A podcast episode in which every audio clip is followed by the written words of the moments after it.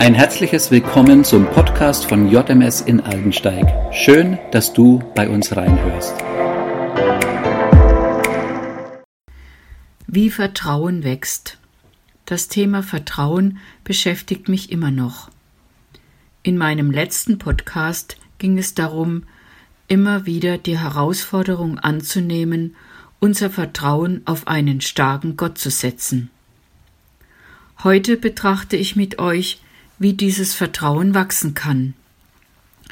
Dazu zunächst eine Geschichte, die ich auf einer Karte gelesen habe.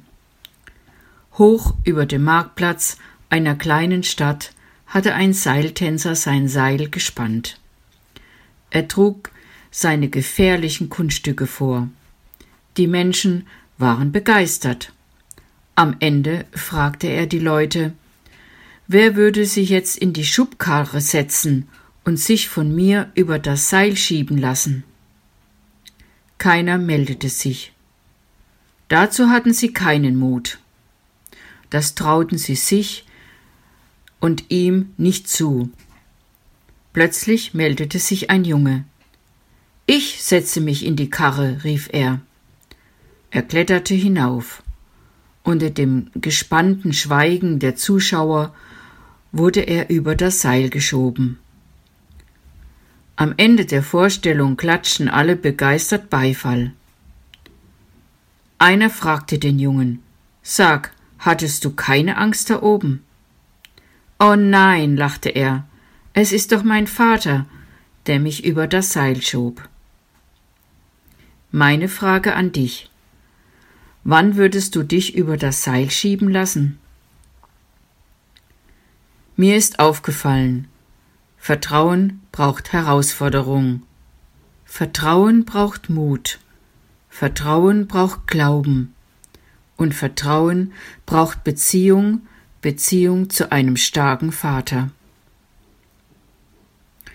Ist der Vater für dich vertrauenswürdig? Oder plagt dich etwa Misstrauen? Setze ich mich hinein in die Schubkarre des Vertrauens? Traue ich es meinem Vater im Himmel zu, dass seine Arme stark genug sind, mich über das Tal des Versagens, das Tal der Krankheit, das Tal der Arbeitslosigkeit zu bringen? Ob diese stark Arme auch stark genug für meine Probleme sind, kann ich nur erfahren, wenn ich die Entscheidung treffe, es auszuprobieren.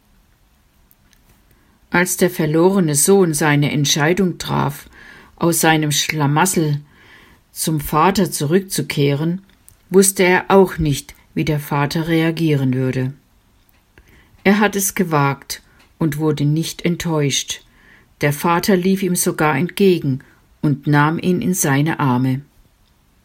Wenn du heute dem Vater entgegenläufst, wirst du erfahren, dass er zu seinem Wort steht und dass er seine Hilfe zur rechten Zeit schickt und für dich bereithält.